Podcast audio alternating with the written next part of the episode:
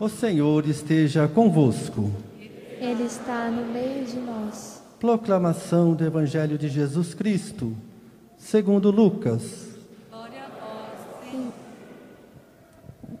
Naquele tempo, estando Jesus na sinagoga, começou a dizer: Hoje se cumpriu esta passagem da Escritura que acabastes de ouvir.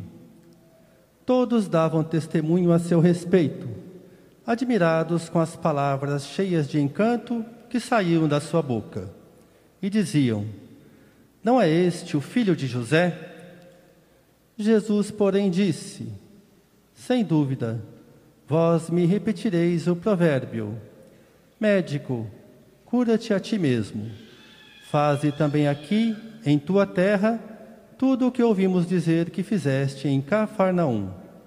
E acrescentou: em verdade vos digo que nenhum profeta é bem recebido em sua pátria. De fato, eu vos digo, no tempo do profeta Elias, quando não choveu durante três anos e seis meses, e houve grande fome em toda a região, havia muitas viúvas em Israel.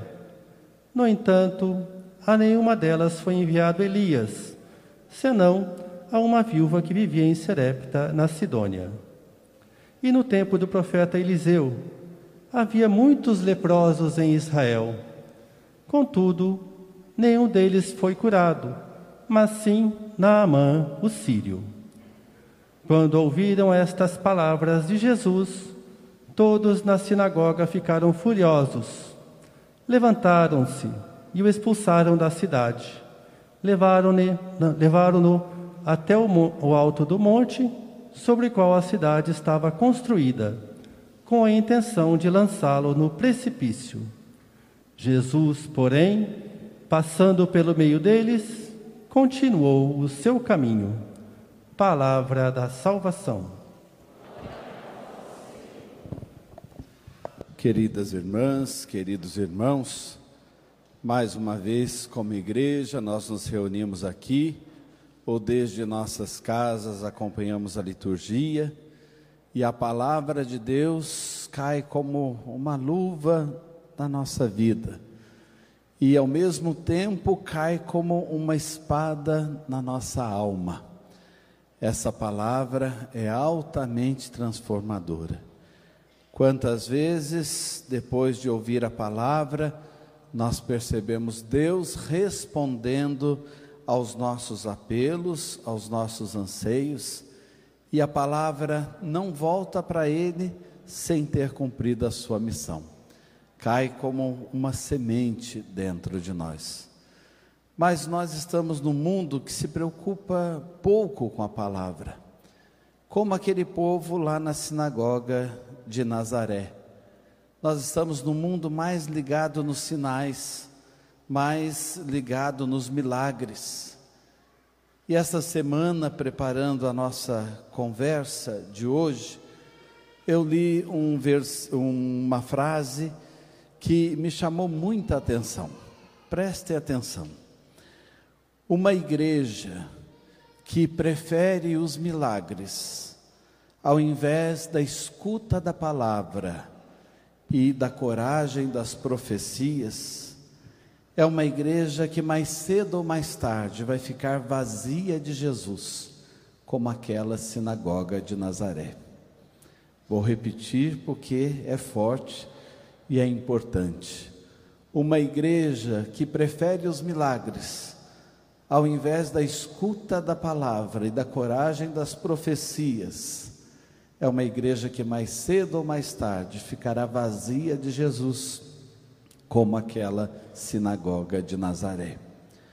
Nos chama atenção essa palavra, porque de fato Deus quer transformar a nossa vida e os milagres vão ser uma consequência da nossa conversão e para a nossa maior conversão.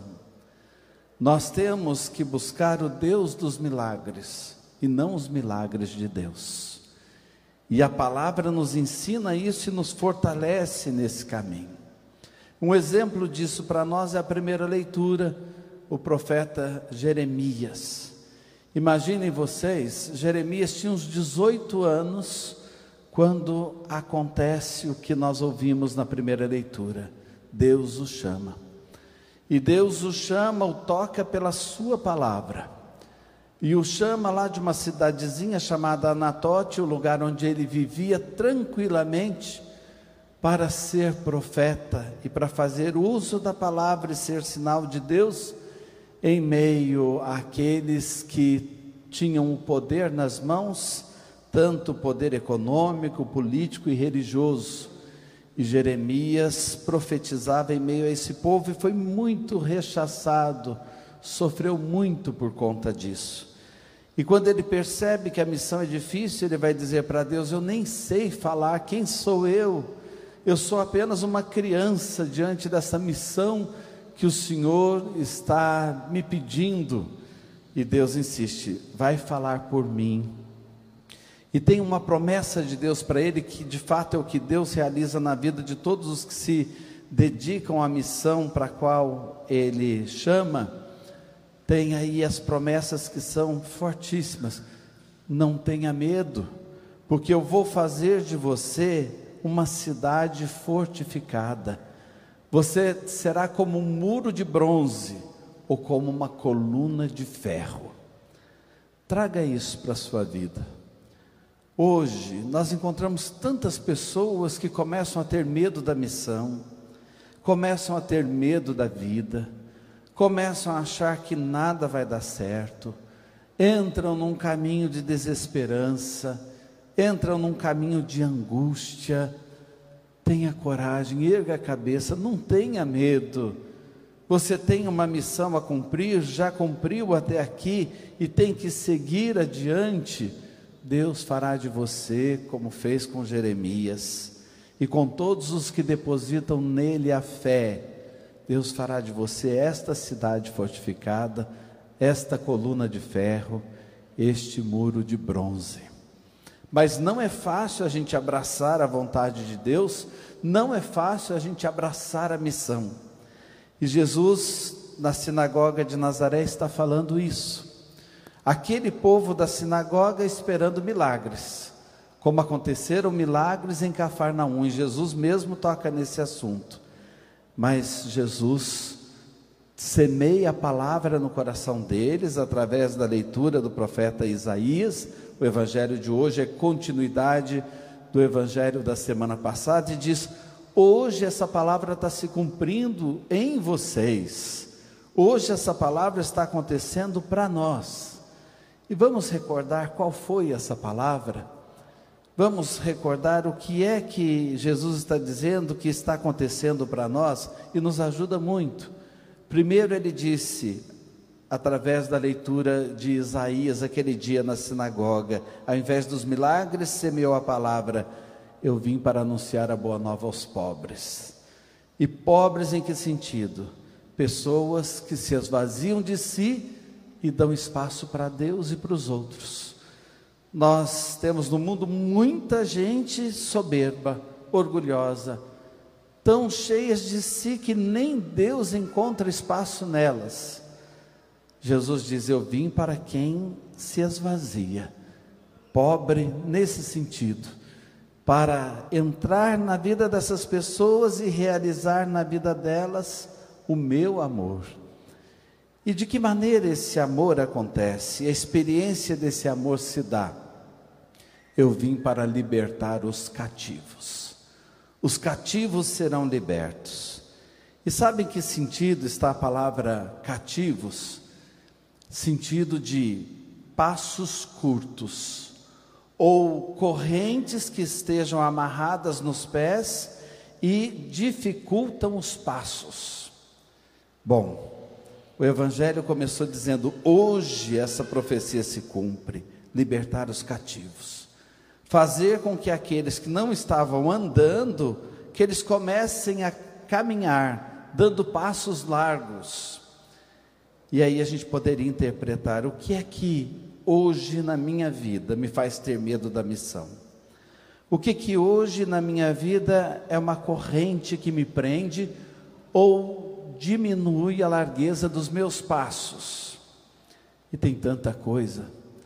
Uma primeira coisa que na vida de todo mundo atrapalha e prende os passos: rancor, falta de perdão, ódio, ira, mágoa no coração.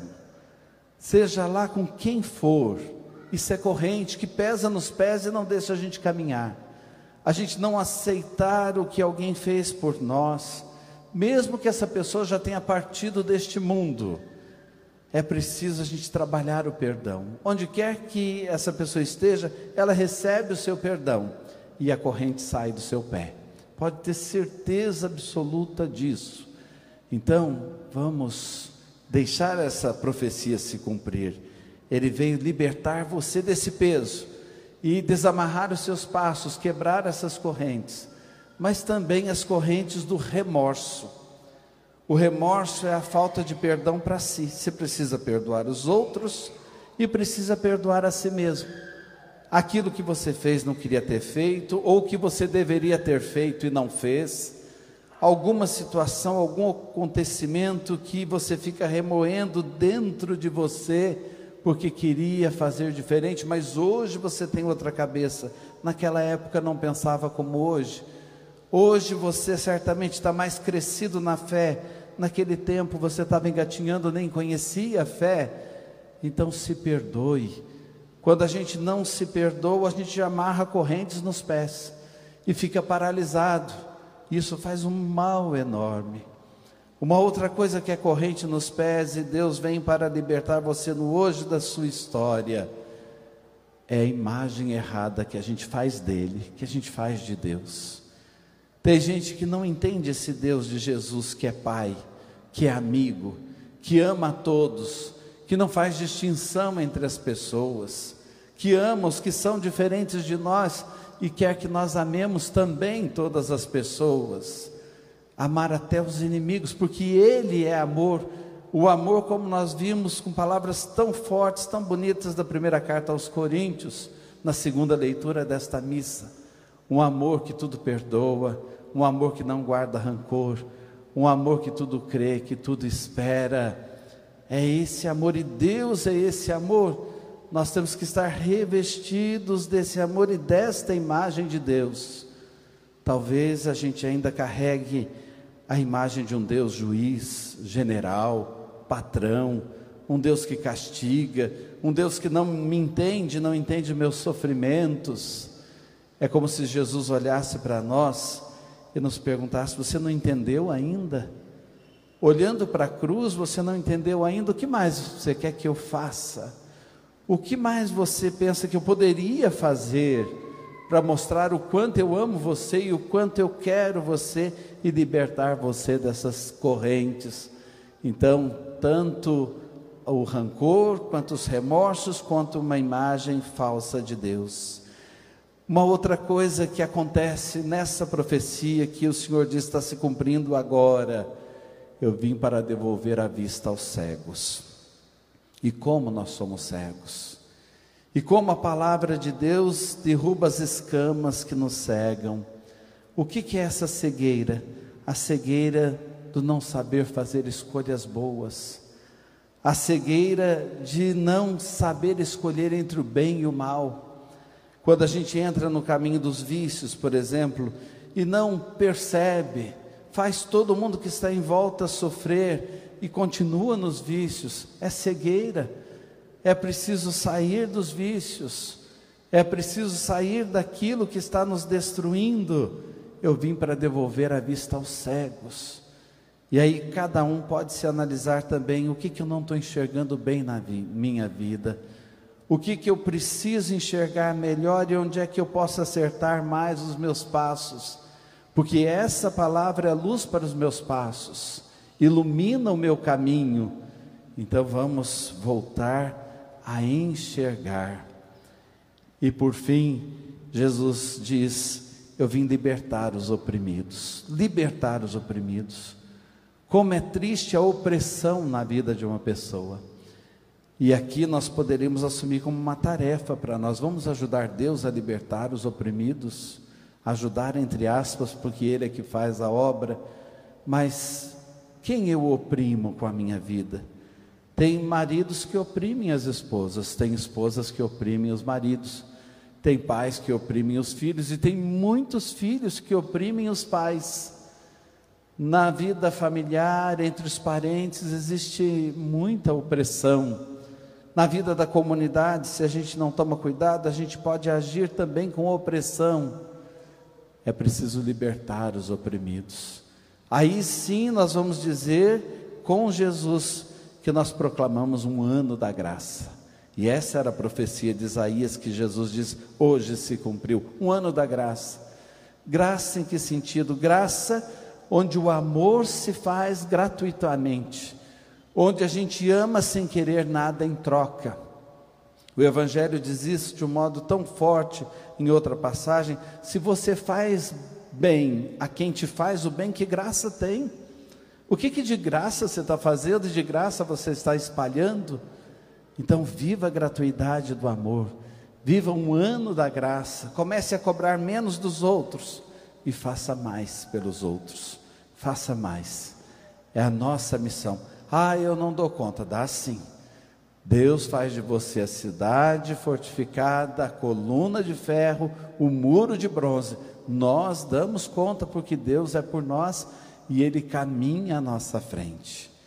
Agora, olhando rapidamente nos detalhes do Evangelho, aqueles que estavam escutando Jesus na sinagoga, a princípio, estavam encantados, admirados, mas de repente mudou. Eles queriam jogar Jesus de uma montanha. Como é que pode? Não é que a gente faz isso com Deus? Enquanto Deus está acariciando a gente, enquanto Deus está fazendo aquilo que a gente quer, nós ficamos encantados. Quando a cruz se torna pesada, a gente começa a reclamar. Ah, vou mudar de igreja. Ah, vou parar de rezar.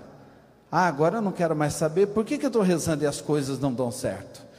Por que, que eu procuro Deus e a missão está difícil? Quando a palavra de Jesus ficou mais dura e Jesus começou a falar, falar, desse amor que é de graça e chega a todos, e começou a citar inclusive estrangeiros, e os judeus não conseguiam entender isso, que a salvação chega a todos e que todas as pessoas são destinatárias do amor de Deus. Quando a palavra ficou mais dura, eles queriam precipitar Jesus da montanha. Que montanha? A montanha do nosso orgulho a montanha dos nossos pecados, a montanha da nossa rigidez com as pessoas, a montanha da nossa avareza, a montanha daquelas coisas que são contrárias a tudo que nós ouvimos de amor na segunda leitura, montanha da inveja, do orgulho, enfim. Muitas vezes a gente coloca Deus em cima dessa montanha das nossas falhas e queremos precipitar Deus dali. Mas Jesus não desiste da missão.